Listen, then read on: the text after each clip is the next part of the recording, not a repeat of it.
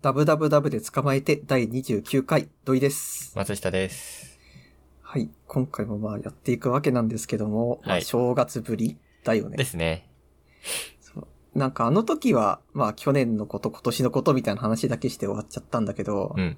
なんか言うて私あの、年末にね、あのゲームをがっつりやってたんですよ。はい。まあこれなんでかっていうと、まあ私は前も話したかもしれないけど、まあフェイトグランドオーダーをやってるわけ、FGO。はい。で、やってるんだけど、なんかそれが、正月前、てか年末の限定イベントみたいなのがありますよって言われたから、うん。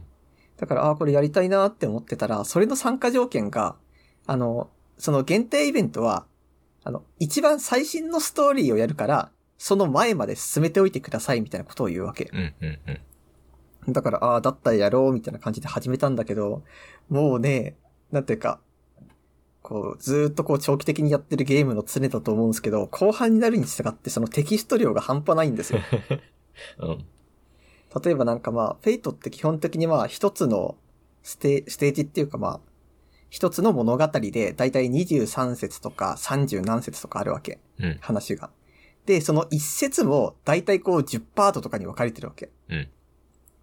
で、その10パートの中でも、まあ基本戦闘が全部にありますと。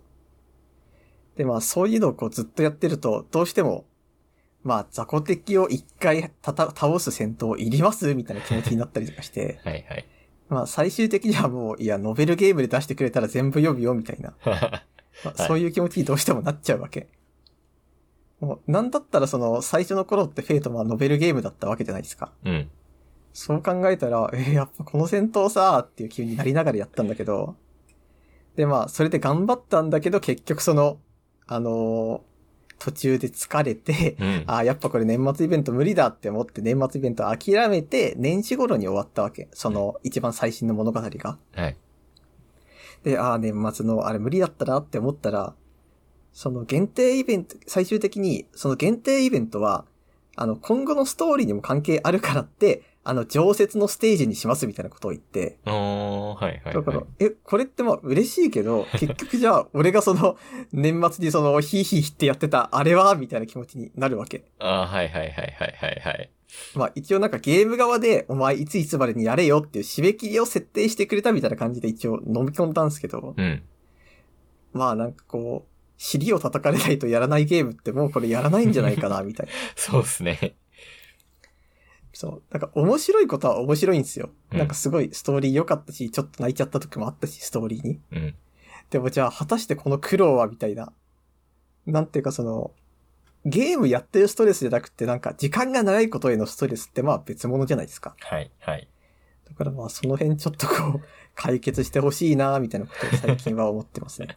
いやー、難しい悩みっすよね。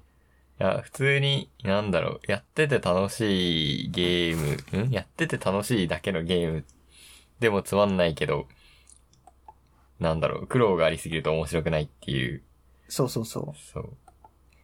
だってその、結局時間が苦労になってしまうとさ、はい。まあ、やりたいゲームってたくさんあるわけですよ。はい。だってもう、スティームセールなんてこう、めちゃくちゃ頻繁にやってるわけだからって、はいはいはい。その度にこう、あ、このゲームやりたいって買ったとしても、まあ、例えばこう、8000円のゲームが4000円だ買うぞってしたら、本来はこう、8000円分の時間が詰まったゲームを、うん。なんか2本買えちゃうわけじゃんその場合って。うんうん。そうすると、 例えばメーカーとしては、まあ、8000円で買うゲームだからだいたい100時間遊べるものを作ろうみたいな感じで作ったとしても、で、まあ100時間みんな遊んだ頃に、じゃあ次のシリーズ出しますよみたいな感じでやってるのに、俺はそれを200時間分あるわけじゃん。うん。なんかその抱え方が最近半端なくなってきて、うん。なんか結局ゲーム疲れみたいな感じなんですよ。難しいっすよね。まあ、基本的に、うん。暇な時にやるっていうのはそうなんだけど、なんかね、そういう、そういうイベントとかやられるとさあっていうのありますよね。そう、あります。でも、そういうものだしなっていうのは心の中ではわかるっていう状態ですよね。やっぱなんか難しいですよ、本当に。 ソシャゲは。時間に追われてしまう。ちょっと私、ソシャゲはやらない人なのであれなんですけど、まあでも、そのゲームの気持ちはわかる。いやーでもね、結局なんか、時間にせっつかれて他のをやらなくなったことで、結局あの、フルプライスっていうか、あの、買い切りゲームも、はい。なんか進捗が遅れてしまう感じになってて、はい。最近ようやく終わったのが一本あるんですよ。ほい。で、それがあの、ハデスっていうは、いギリシャ神話がモチーフになってるゲームなんですよ。まあ、言ってましたね。はい。そう。これがね、あの、買ったのが去年の7月ぐらい。うん。で、その後にやったりやらなかったりみたいな感じで、あの、どうにか年始にクリアみたいな感じだったんですけど。うんでもまあね、あの、これも言うて飽きながらやったわけ です。ああ、もうまたやるのみたいな。うん。同じステージだよって。まあ、言うてハデスはあの死にゲーなんですよ、ゲームのシステム的はいはに。だからってまあ、何度も何度も同じゲームするけど、それが楽しいみたいな感じでやってたんだけど、うん。言うてそのいろんなゲーム同時進行して、ゲームそのものに対する疲れちゃって、ハデスやらなくなるみたいなのが何度もあって、でまあ結局、どうにかクリアして、私の中ではすっごい長い時間やった気持ちでいたわけ。うん。だってもう言うてそんな7月からやって、まあ、やんない月なかったし、はい。一回始めたらもう普通に半日とかやっちゃうし、みたはいい。な。はい。だからさぞかしやっただろうって思って最終記録を見たら、私は結局その死に系だからまあ同じステージ何周もするんだけど、うん一回30分として、まあ私は90周ぐらいしかしてなかったわけ。うん。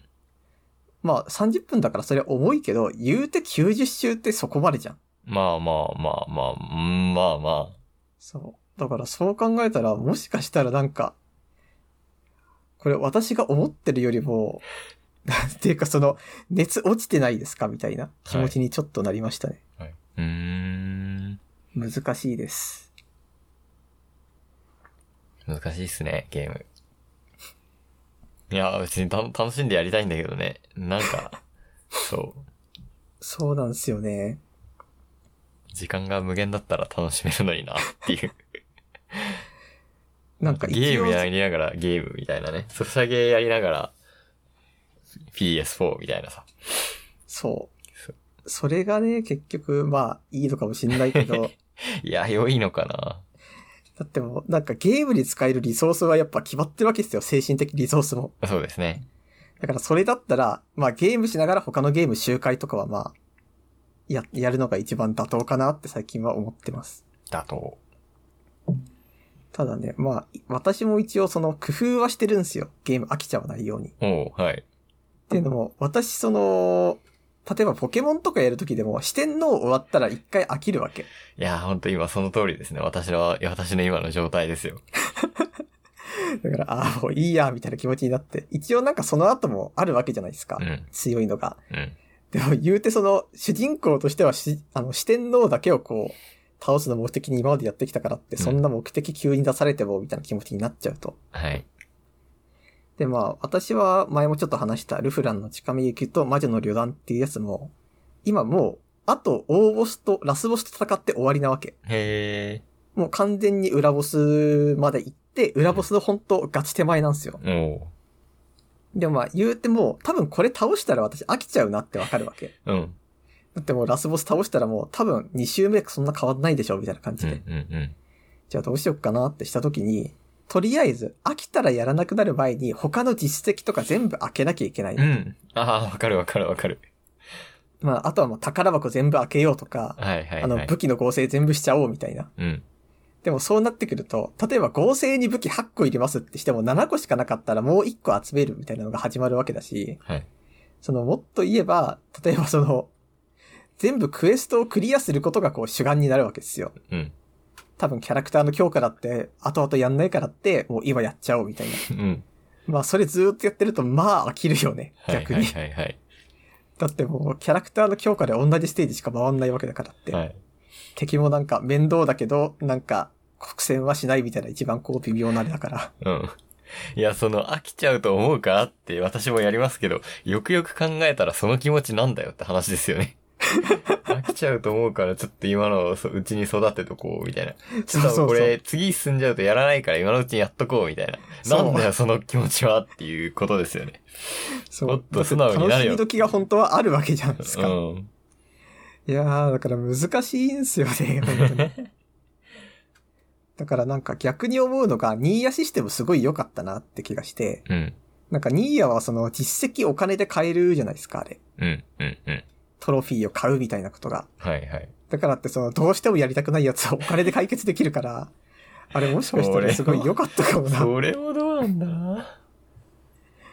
だって別に見たくないエンディングをコンプリートする必要ってないと思うんですよ。ないです。本当にないですよ。しかもニーヤの場合だったらあれはななんか基本全滅エンドがエンディングの種類じゃないですか。はい、はい。でもそれ別こっちは見たくないよ、みたいな。うん。だからそれだったらもう全然ゲーム内通貨で買いますよって、エンディングを。 そう、 そう、そうなんだけど、それってゲームの正しい姿なのかどうかって聞かれると、 うーんって思っちゃいますけどね。なんかこう、多分さ、昔のゲームの方が楽しかったみたいな話とかもいろいろあるわけじゃないですか。うん、うん。でもなんかドット絵の方が想像力が豊かになったみたいな。はい。でもなんかそれってこう、まあユーザーが歩み寄れみたいな話にも多分繋がってくるわけですよ。うん、まあユーザーの方で想像力働かせてね、みたいな。うん。でもこっちとしてはその、 だったらもう飽きさせないようにうまいことやってよとも言いたくなるわけ。うん、うん、なんかもうイベントそんなたくさんやんなくていいし、なんかあの、宝箱も全部取んなくていいし、みたいな。そうね。いや、でも、いつか完璧なゲーム が出てくると信じて、まあ、それぞれ、人それぞれだと思うんですけど、うん。やるもんなんですよ、きっと。出てきたらいいけどな ええそう。まあまあまあ、無限無限にはね、できないので、ある程度まで最高の状態で、あー、面白かった、ストーンみたいな感 じで、やめれるゲームがきっと来るはずです。え、なんかそれはお笑いライブみたいなことひとあしきー、り、そうそう一気そう。にド映画ーみンたといやな、って、映画みたいな感じ。なるほどね。 映画一本見て、なるほど、スッキリ、劇場出る、みたいな。長すぎもしないし、短すぎもしないし、つまんなすぎもしないし、なんだろう、面白すぎてもう一回見るっていうわけでもない、みたいな。うんうんうん。もう一回見ないとわかんないっていうのでもないみたいなね。なんかそう思うとさ、あの、ゲームってなんかシステムがやっぱりめちゃ不思議だと思うんですよ。うん。なんかストーリーと戦闘って本来どっちかだけでいいわけじゃないですか。 はい。格ゲー楽しいし、なんか映画楽しいしっていう。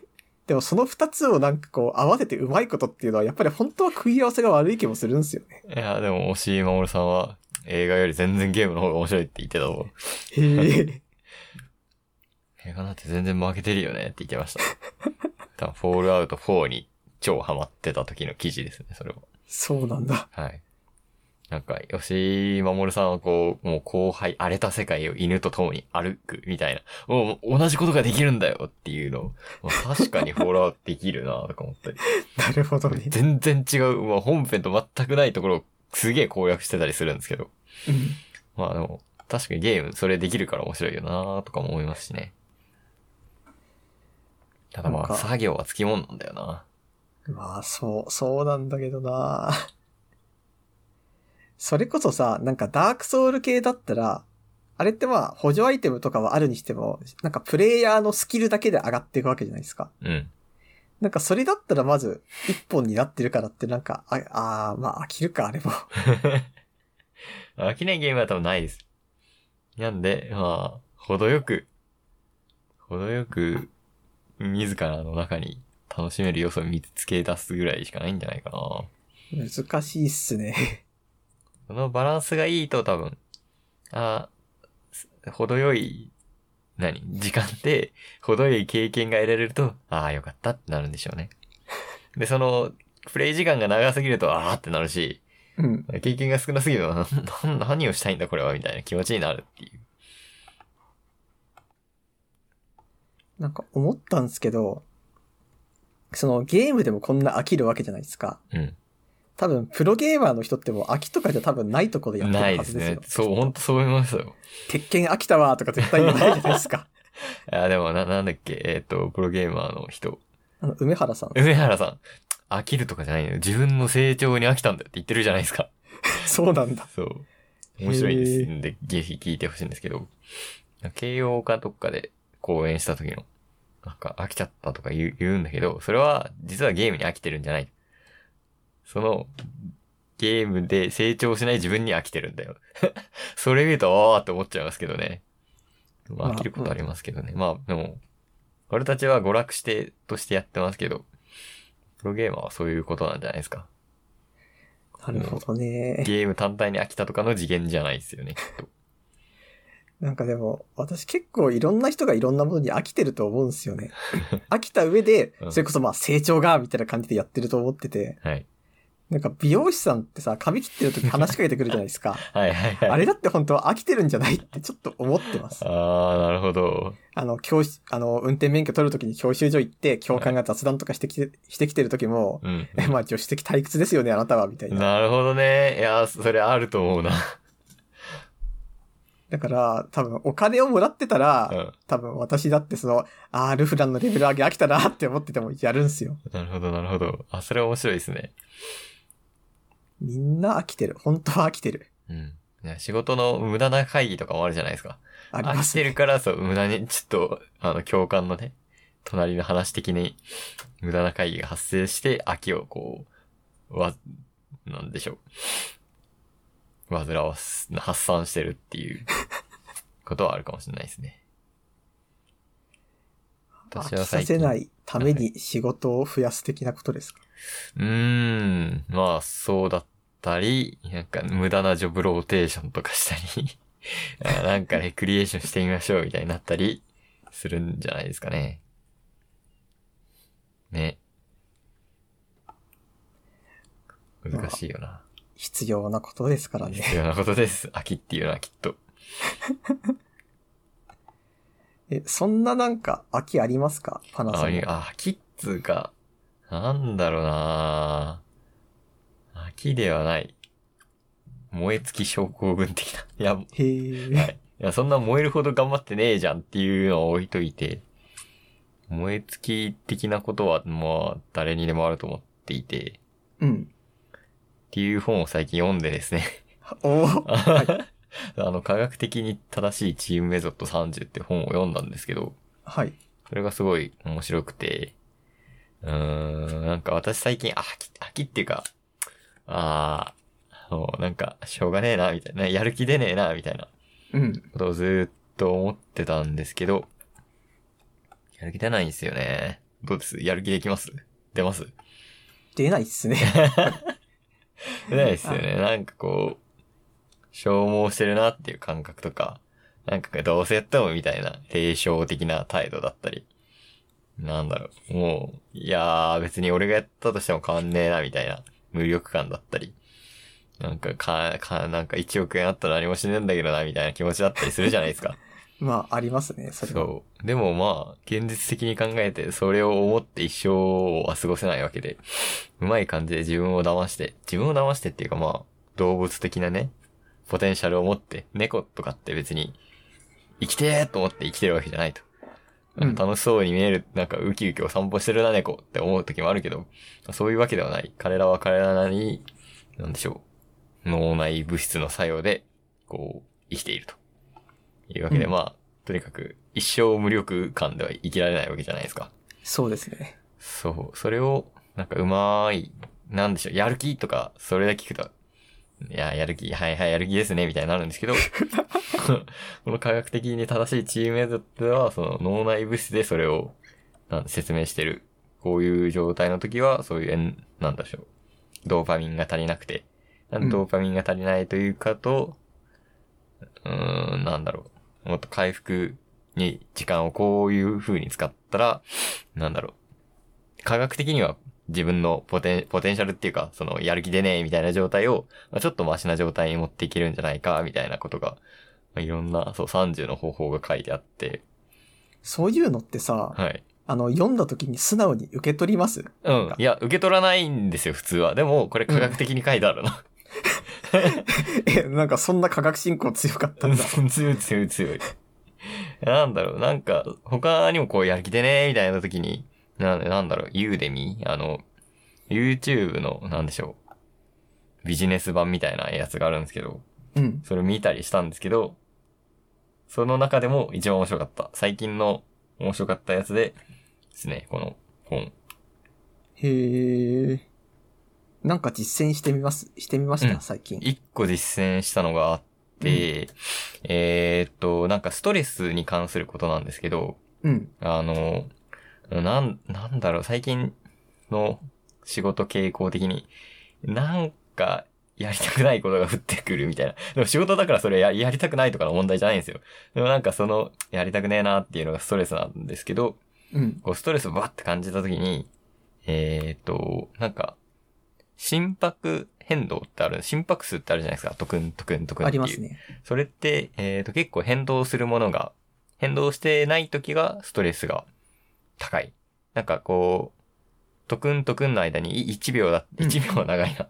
なんだろう、0.75秒だったり、1秒だったり、0.65秒だったり、こうれんどんどん変動していくっていうのが正しい状態、ストレスのない状態なんですって。へえ。、で、えっ、と、それは何どっちからでも言えることであって、ストレスが感じるから、こう心拍数がどんどん固定されてっちゃう、心拍変動がない状態になっちゃうっていうのもあるし、うん。その、逆の作用もあって、えっ、と、心拍数がどんどん固定されちゃうと、こうストレスをどんどん感じてっちゃうっていう両面があるので、意図的にこの心拍変動をい変えられると、まあストレスが低い状態になるんですね。うん。で、まあ、トクントクンを変えれるのは、 変えるのは、まあ、人間の構造上無理なので、えーそれを変えるには、えーと呼吸を深くする。普通の人って呼吸20回から12回、12回から20回で1分間で呼吸するらしいんですけど、それを12回以下にすると、えー心拍変動が結構起こりやすい状態になるんですって。うん。なんで、えっ、と、私は深い呼吸を、あー、ストレスと思っ、やりたくねえみたいなことを思ったら、まずこう、ああ、それやだな、な、なんとかしたらどうしようとか、こう、将来の悩みを考えるんじゃなくて、そういうのはもう悩んでも仕方ないことだから、一旦自分の呼吸に意識をして、こう、ゆっくり12回以下に心拍変動を、ん呼吸12回以下にして心拍変動をこう上昇させると。へえ。これは結構、まあ、結構最近始めたんですけど、聞く気がするな。それって、え、何落ち着くの気持ちあ、が。落ち着きますね。へえ。あとなんだろう。そう、無駄な考えても仕方ないことに目がいかなくなるっていうのも、ある種、効果。なんか、うつ病になった時って左、なんか、左利きに全部してみなさいみたいなこと言うじ、言う、言うんですよ。はい。いうのを聞いたことあって、なんでかっていうと、まあ、しょうがない、考えてもしょうがないことを考えるんじゃなくて、こうなんか自分のもう身体的に難しいことをさせるともうそういうの考えてる余裕なくなるから鬱じゃなくなるみたいなのがああ、なるほどね。あって、えー、そういう効果もある気がする。えーとかなんか、私はあんまそういう本を読んだときに、 いや、あんた知らない人じゃないですか、みたいなことを思っちゃうんですよ、 はどいはういしてはもい。。はいそんな急になんかあんたから言われても、みたいな。はいはい。まあ、本当はね、そうやって実践するのがいいんだろうな、とは思い ます。あ、でもね、なんかわかる。そういう本も全然ある。あの、うさんくせえこと言ってんな、みたいな。でもこれは本当科学、雑科学だから面白いっていうのありますよ。なるほどね。騙されたと思って読んでみてほしい。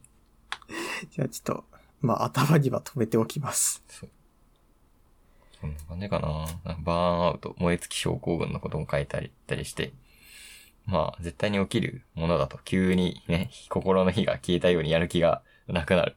あ前はなんでこんなやる気、あやる気っつうかなんだろう。前はもっと頑張れたな、俺、みたいなこともあるんで。そういうことの防ぎ方も書いてあったりして、ですね。なんかそ、う燃え尽き症候群ってさ、うん。まあ多分やる気ガーッと出して、みたいな、あれがあるわけじゃないですか。はい。うん。でもなんていうかその、まあ多分人によるんでしょうけど、なんかゴールをどこに置くかでまた変わってくるわけですよ。うん。なんか、これはすごい恥ずかしい話になってしまうんですけど、でも私がなんか小説を書くぞってして書くとするじゃないですか。うん。で、あ、途中までいいい出来だけど、ちょっと迷ったから人に読む、読ませて、あの、感想をもらうとか、時々あるわけですよ。うん。で、読んでもらった時に、えーよかったよとか褒められるとするじゃん。うん。その段階で私なんかすごい満足しちゃうんですよね。うーんああ、褒めてもらえ。たって思ってはいはいはいはい。だからなんかそこにゴールを置いてしまってるからって、例えばなんか、か、始まりから終わりまで常に100で頑張ってる時に、はい急にゴールがわやってきたら、ああ、じゃあここで一回終わっときます、みたいにして、はいはい。急に全部やる気がなくなるみたいなことになってしまう時が割とあるんですよね。多分、 ちょっと、本の内容そのままと、なんかこう、人から褒められるとやっぱり、ドーパミン的なのが出るじゃないですか。はい。それを、なんかドーパミンを引き起こすには、まあいいことではあるんですけど、結構中毒性が高いものになるので、まあ過剰な目標とか報酬を控えるっていうのは、一個あるかもしれないですね。なんかだからその、うーん、まあ必要かもしれないですけど、こう、他者のリアクションをちょっと控えめにするとか、ええどこー、なやんっでしょうぱその本ちょっと人事じゃないですか。 いや、でも、そうですよ。なんだ、モチベーションを刺激しつつ、なんか、適度な報酬制度が必要なわけですよね。だからう、ん。なんでしょう。そうなんですよ。いや、ちょっと、まあでも受け入れていかなきゃいけないんですよね、そういう話を。そう。いや、まあ、全部人事がじゃない全です部かって怒30、るんじゃなく。 30個受け入れる必要は全然ないんですけど、うん。自分的にはそう、なんか最近のこう、もやもや感を、なまあタイミングもね、良かったのかもしれないですけど、読むタイミング的なこともあるんですけど、うん、なかなか、なかなか面白かったな。という感じです。いいですね、それ。あそういえば全然関係ない話になるんですけど、はい。最近私あの、一個、あの、落ち込んじゃった話があって、前パソコン修理に出したって言ったじゃないですうか。ん。で、あの後にまあ戻ってきて、ああ、全然大丈夫じゃんって思ってたら、あの、Steam のスクリーンショットがちょっと消えてたんですよ。 うんあの、C ドライブに保存してるやつが。うん。で、まあそのせいで、ああ、なんか、それこそ一番最初にやってたなんか最初の方のハデスのスクショも消えちゃったし、なんかデスストのスクショも消えたし、みたいな感じで、はい。割と全部なくなってしまったのがショックで、うんで、なんか、むしろ、あのーすごい気を使ってたデータバックアップの方は、なんなら Steam に、あの、クラウドバックアップ機能があるっていうことに知って、うん。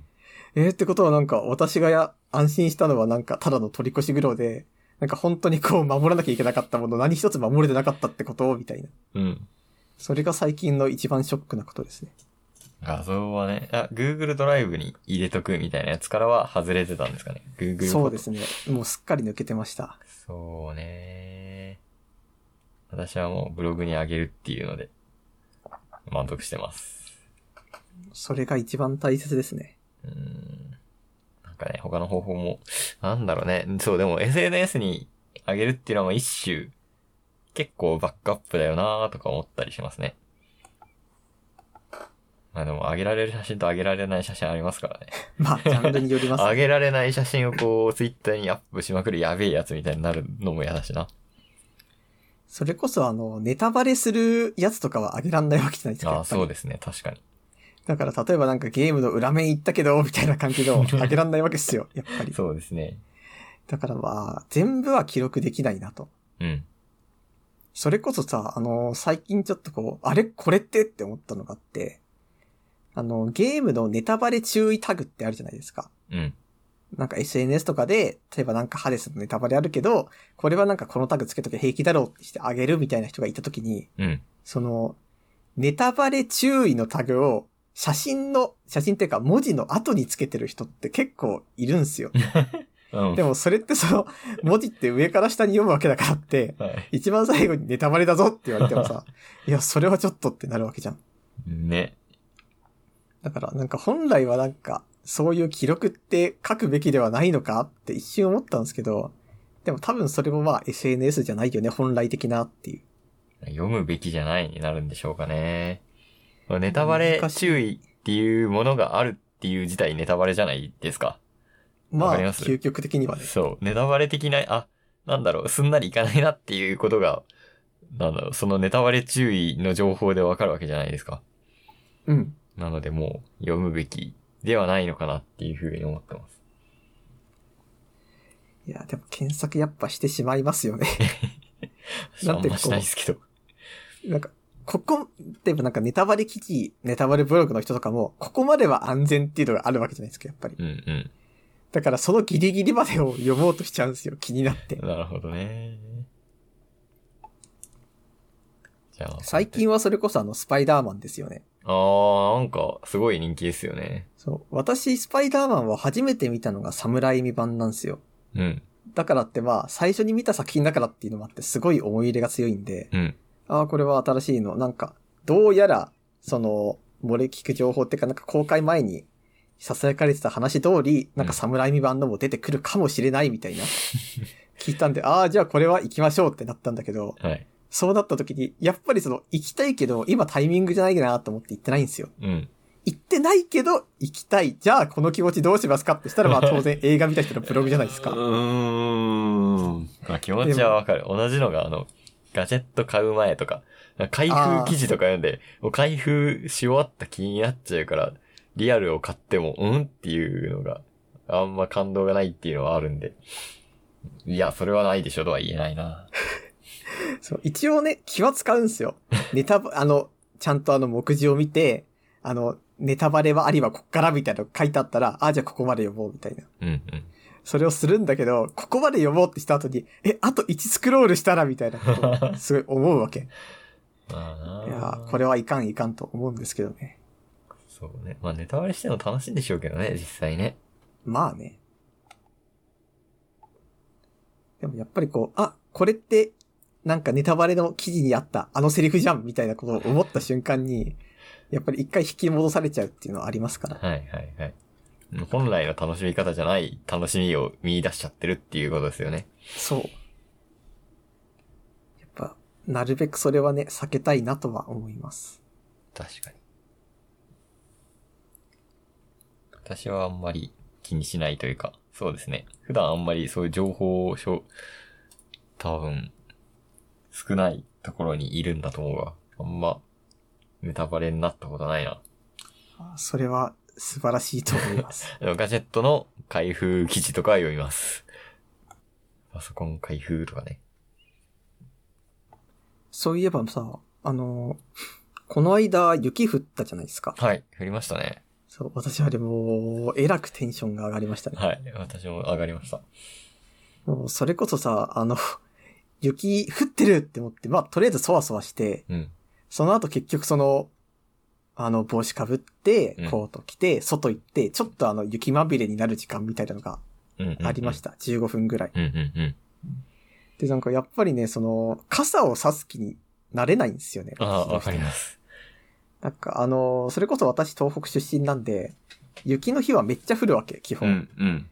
だからだってもう、そんな傘差すとかじゃないわけ、風が吹くからって。え、それは傘刺すんですか刺さないんですか刺さない刺せない。刺さないんだ。刺さない。だってもう、風強いからって傘差しても、結局なんか、あんま意味ないし、へえ。、意味ないいっていうか、まあ、危ないしね、普通に。うんあとまあ、傘差して外歩くほど、なんか道がちゃんとしてないからって。うん。だからまあ、傘差さないで、あとまあ、基本車移動っていうのもありますけどね。うんうんうん。道荒れてる、荒れてるっていうか、道滑るし、風強いし、車の方が、まあ、田舎だからあちこち聞きやすいし、みたいな感じで、基本傘差さないし、うんなおかつその、あの、コートが、なんていうんですかね。こう、布じゃないんですよ、生地。うん。わかります、なんていうか、うん化学繊維っぽいやつ。うん、わかる。みんなあれ。れなわけ。はいはいはい。だって基本的にその布だったら濡れるじゃないですか。ですね。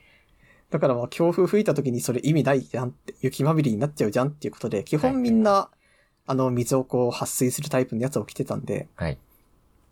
もうすごい新鮮でしたね。なんかちょっと笑っちゃったもん。いや、みんな雪まみれになってますよ、布だし、みたいな。なるほどね。え、その、え、そんなみんな、え、ぐしょぐしょになりませんとか思いながら外見てました。ぐしょぐしょになりますね、普通に。東京の人は。あれってなん、なんなんですかって言ったら変だけどさ、うん。だってその、みんな雪解けるって知らないわけじゃないじゃん。いや、もうし、もうしょうがないな。わから、わからんと思ってるはずです。も、持ってないとか。そんな備えてませんからね。ああ。いやー、でもなんか、あれはちょっとね、 面白いなって思いますよ。なるほど。普通に私もはしゃぎました。写真、そう、写真撮りに行こうかなと思ったけど、撮りに行かなかったな、なんか、普段じゃない感じで面白いですよね、本当に。そう、すごい良かったです。ですね。なんかもう一頑張りしてほしいなとは思いうます、ん、俺俺も思った。次の日なくなっちゃうやん、みたいなね。そうそうそう。まあ、それはそれで困るんでしょうけど。まあ、俺は困らんけど、みたい な気持ちで言いました。やっぱり雪降ると在宅の方良くないっていう気持ちになりませんか、うん、在宅にしちゃいました。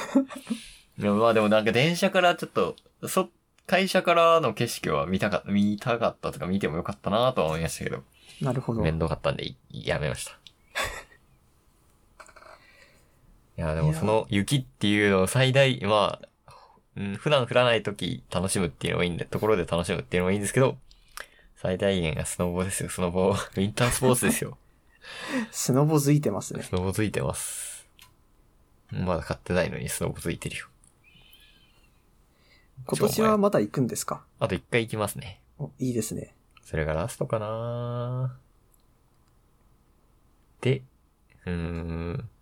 スノボシーズン終わりとかシーズン、んしアウトシーズンなんていうんだ、オフシーズンうんうん、の時にグッズをちょっと安くなってるのを見るっていう戦法で行こうかなと思ってます。まあ、それがいいと思います。ですね。こんな感じかな。そうで、スノー、 そうあんま関係ないんですけど、はいスノボをやって、で、ストラングリングをやりたくなって2周目やりました。やってますっていう。あー、あれ、雪山でなんかできますよね。あそうそうそうそうそうそう。なんかね、あれかっこいい、かっこいいしやりたいんだよなと思って今やってます。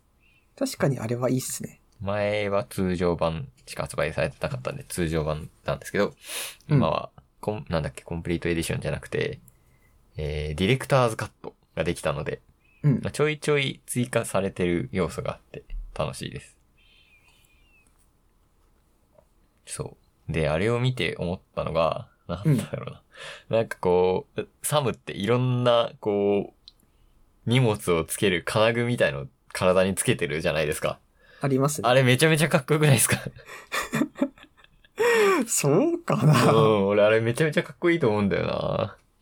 なんか、も持ってる感、身につけてる感。自分の装備と一体になってる感。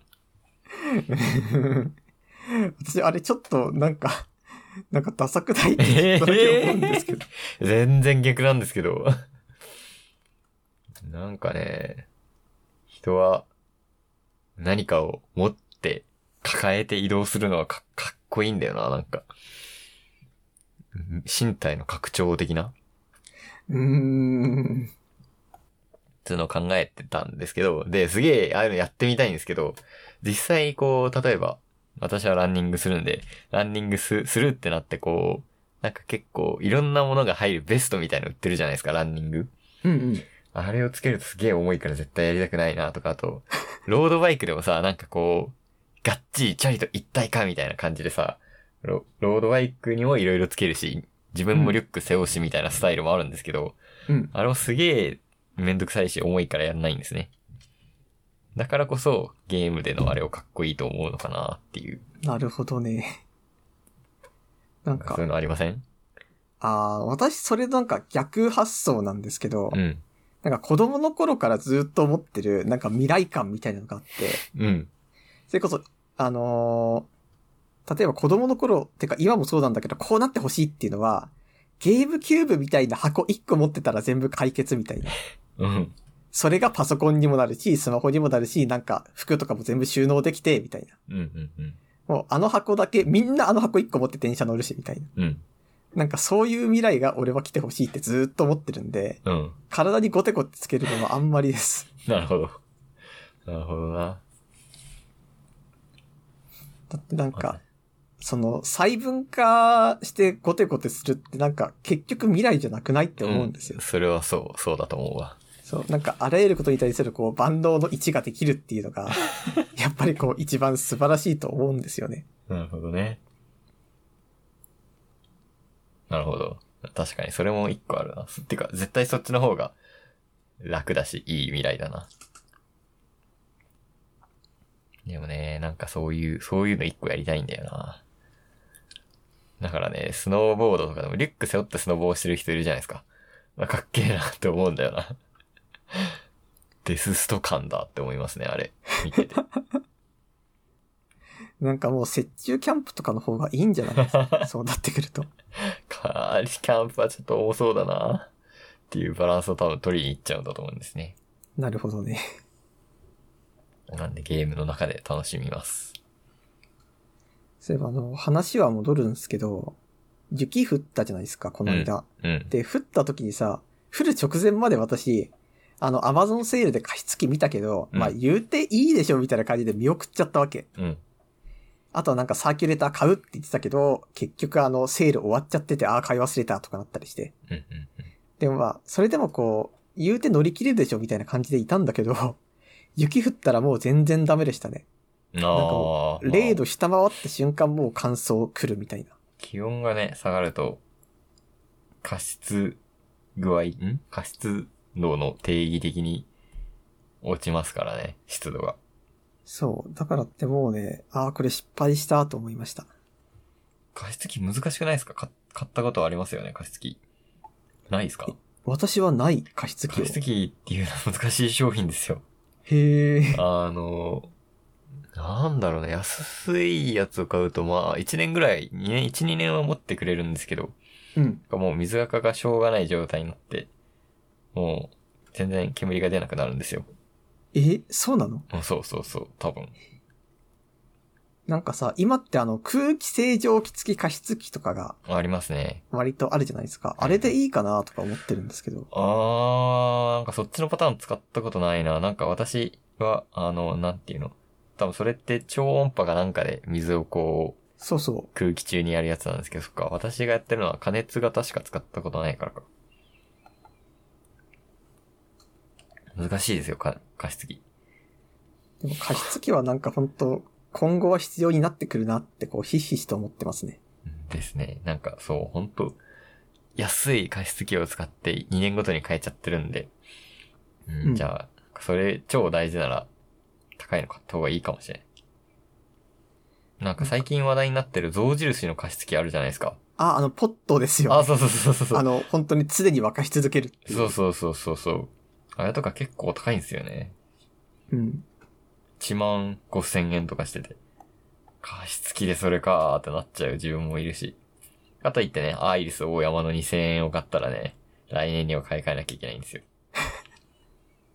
難しい。あの、室内に本があると、加湿器どうする問題は本当に深刻なんですよね。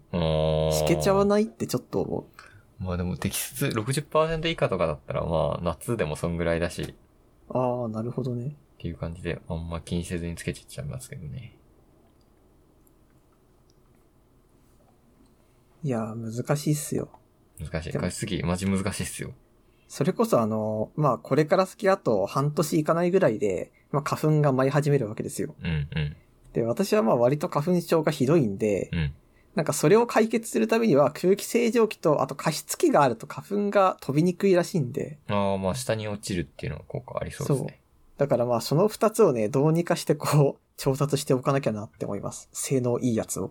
ですね。ちょっと加湿器、 加湿器、いい加湿器あったら教えてください。わかりました。激ムズ状態なんで今。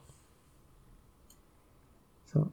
なんか結局その一年のうち半分しか使わないって思うとなかなかね、それはめっちゃある。季節もんだからね。まあ、多分そういう感じだから逆にパソコン変えてるんですよ。一年まあもうずっと使うからね。そうそう、毎日使うし。そうだな。加湿器一年使わないんだよな。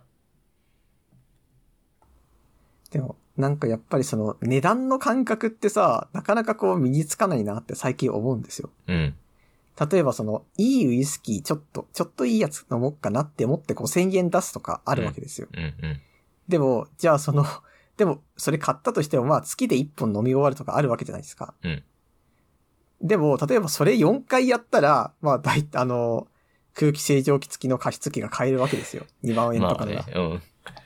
いや、まあ、それこそその、ウイスキー飲んだ後何にも残んないよって思うけど、そっちを買っちゃうわけですう。んうん。だからそう思うとなんか、果たして加湿器って本当は高くないんじゃないのかなって思うの。高くないかもね。でも買えないと。私は旅先で物を買えないっていうのがあって、へえ。買えないっつうかな、なんか、すげえ高く感じるんだよな。でも、それはなんか、普通に、悪いよな。なんだ、なんだろうな。なんだろう、観光地価格のものを買いたくないっていう意識がすごいある。なるほどね。そう。けど、そういうわけじゃないんだ。そういう、なんか、いい景色とか、いい風景を見たことに対する謝礼でもあるんだ。それを、その、観光地で働いてる人たちが、そこにお金を乗っけるしかないから、そこにお金を乗って維持してくれてるんだっていうのをちゃんとね、 考えないとダメだなって思う。なるほどね。あーじゃあポストカードをなかなか買えないみたいな話ですか。ああ、買えないですね。なあるほんどなん紙でええんけって思うから。私はなんかむしろポストカード買う派ですね。うんうんうん。買う瞬間は、なんか、ああー、これ後でなんか、例えば家族の誰かに送ろうみたいな気持ちになるんだけど、実際その、送るとしたら旅行中じゃん。はい。でもめんどくさがってやんないんだよね。 めんどいっすよね。無限に溜まります。ポストカードなんてほんと買わないな、俺。 ポストカード買わんぞ。そう今更東京からその草津のポストカード送ったところでじゃないですか。はい。普通に LINE で写真送っとこう そう、そうなんです。とか思っちゃいますからね。難しい。こんな感じですかね。そうっすね。エンディングいきますか。はい。ダブダブダブで捕まえて。エンディングです。はい。あの、僕、最近飲み物お茶か左右なんですよ。うん。で、まあ普通にまあ美味しいなと思って飲んでるんですけど、うん。でもどうしたってその人と話してる時に、あ、ちょっと飲みたいなって思ったら一回わた沸かす手間があるじゃないですか。まあね。だからまあ、一回水筒にしようかなと思った時期があったんですけど、うん。でも水筒ってこう洗うのめちゃめちゃめんどくさいじゃないですか。めんどいっすね。で、なおかつその、結局水筒あら、なんか洗って、また使っての連続がどうしてもこう、絶対これは途中で使わなくなって、半分飲みかけの水筒を放置して偉いことになるぞっていう直感があるわけ。はい。 でも、基本的にその生活の停滞は、基本的に私の場合は、あの、台所に食器が溜まるところから始まるんで、だから それをどうにか解決するためにも、絶対に水筒には手を出さないみたいな、こう、不分率があるわけです。うん。で、最近思うことなんだけど、これ食洗機買ったらやっぱ解決だよなと。あ結局その放り込んでおけば問題ないわけじゃないですか。ー。まあね。だから食洗機欲しいなって思うんですけど、どうしたってまあワンルームじゃ置き場所がないみたいな。うんうん。でも置き場所ないって言ってもまあ頑張れば作れるのかもしれないけど、みたいな。ちょっと頑張りすぎな感じありますよね。そう。いやー難しいですね。なんか食洗機、例えば5万円の食洗機を買うために、例えば引っ越しで15万円使うっていうのは、これは妥当かなっていう。うーん。でもでまあ、これ妥って当な場合もありますよね。そう。普通に難しい。まあ、環境を変えるの大切ですからね。なんでしたっけあの、なんだっけすごいいい洗濯機なんだっけドドララムム式式洗濯機あの、何でもできる洗濯機。え オールイン洗濯、乾かしまでできる洗濯機あるじゃないですか。うんうん。あれを、が今の家じゃ使えないからって引っ越したっていうやつがいましたね。へえ。まあ、そうだよな。でも洗濯なんて毎日するし、それを言ったらね、あの、食洗機だってまあほぼ毎日するし、重要な要素ではありますよね。なんか、それこそなんか加湿器問題と根は同じですよ ね。えー、なんか、そんな2000円とかじゃなくてさ、みたいな感じだけどっていう。そうね。人間のバイアス的にね、あの、早い報酬が得られた方がいいっていう価値観になりやすいですからね。そうっすね。いやー。でもやっぱこう、 まあ、ためらっちゃいますね。めっちゃわかります。でもなんか最近なんかそういうのをちょっとやめようみたいなことを考えてはいて、うん。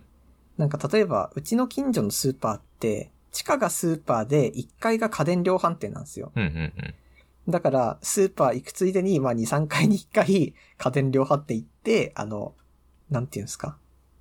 食洗機を見るみたいなイメージを作るところからやってます。うん。なるほど。なんかイメージとしてはあれですよね。あのーなんかそあの、男の子がトランペット見るとか、女の子がガラスの靴見るみたいな感じ で、食洗機をこう、いいなーって見るみたいな。なるほどね。いつそうも買うんだあれはもう買われちゃったんだよ。ええー、みたいなね。そうイメージそれですよ、本当なにる。ほど。あの、水の、水っていうか飲み水の対策としては、私はがやってるのは、まあちょっと東京の水を直飲むっていうあれなんで、土井先輩には、あれかもしれないですけど、まあ100均の安い水筒うん。あの、透明のなんかプラ、プラ板みたいなやつでできてる水筒を、うんまあ、定期的に買い替えるっていうのが私はすごいいいですね。買い替えるってどういうことまあ、水を入れるんですけど、水しか飲まない水入れるんですけど、水だとまず結構放置してもなんともならん。うん臭くもなんないし、っていうのがまずある。で、えっ、と、洗うのも簡単。普通に水入れて、えーあの、洗剤を入れて振って、ちょっと口周り洗って終わり。うん。簡単じゃないですか。確かに。そう。で、透明なんで基本、なんか汚れとかも、まあ気づいたら、あんまつかないです。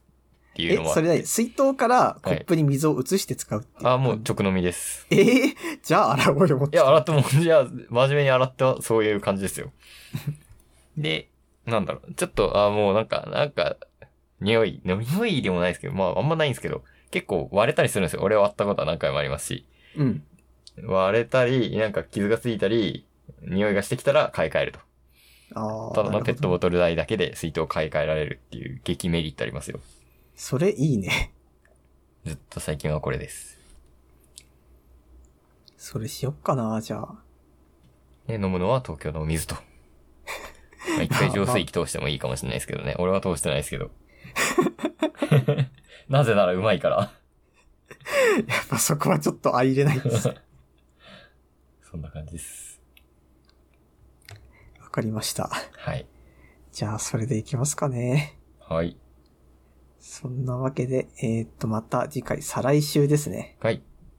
はい。じゃあ、また次回。ありがとうございました。